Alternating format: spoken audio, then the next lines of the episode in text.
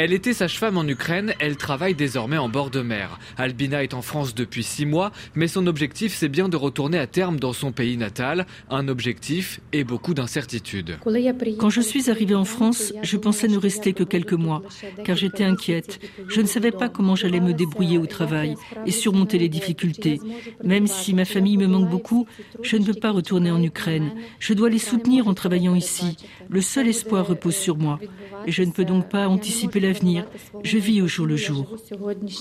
Ces deux filles étudient en Ukraine et logent chez leur grand-mère. Albina, elle, est embauchée chez un marailleur où le poisson est acheté sur le port avant d'être revendu à des clients. Ses collègues, comme Johan, l'ont intégré. Maintenant, bah, je la considère plus du tout comme un réfugié ou quoi que ce soit. C'est vraiment à part entière comme une collègue, tout à fait normal. Ça devait être que du dépannage, j'arrivais là. Euh, il se trouve que c'est un élément euh, carrément compétent, du coup, on va peut-être même la garder à long terme si elle est intéressée dans l'avenir. Quand je suis arrivée, mes collègues m'ont tout de suite soutenue. Parfois, ils m'invitent et je leur cuisine des plats ukrainiens. Ce contrat de travail à durée indéterminée permet à Albina de gagner un peu plus en autonomie.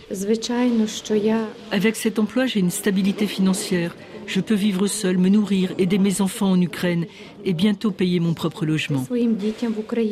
Car c'est la prochaine étape dans cette quête d'indépendance, ne plus être hébergé chez l'habitant. Avec mon amie ukrainienne Galina, nous allons habiter ensemble et diviser le loyer par deux. Ce sera plus économique. À Saint-Gilles-Croix-de-Vie, les deux tiers des réfugiés ukrainiens accueillis quelques jours après l'invasion russe sont repartis. Ce n'est donc pas le cas de Galina, l'amie d'Albina. Elle est embauchée dans la cuisine d'un restaurant de la ville. Plus grand-chose ne la rattache à l'Ukraine. Son mari est mort avant la guerre, sa maison a été détruite depuis. Son fils de 10 ans est avec elle, ses deux filles sont encore en Ukraine, mais c'est bien en France qu'elle se projette. L'Ukraine me manque, mais je veux rester. Certes, la première année a été psychologiquement difficile, mais maintenant je suis sereine, j'ai un contrat longue durée et ma propre maison dont je peux payer moi-même le loyer.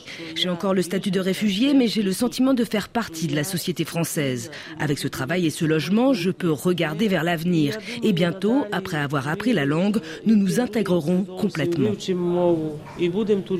Mais il restera une dernière étape, dit-elle, avant d'être pleinement intégrée, faire venir ses deux filles de l'Ukraine pour étudier en France.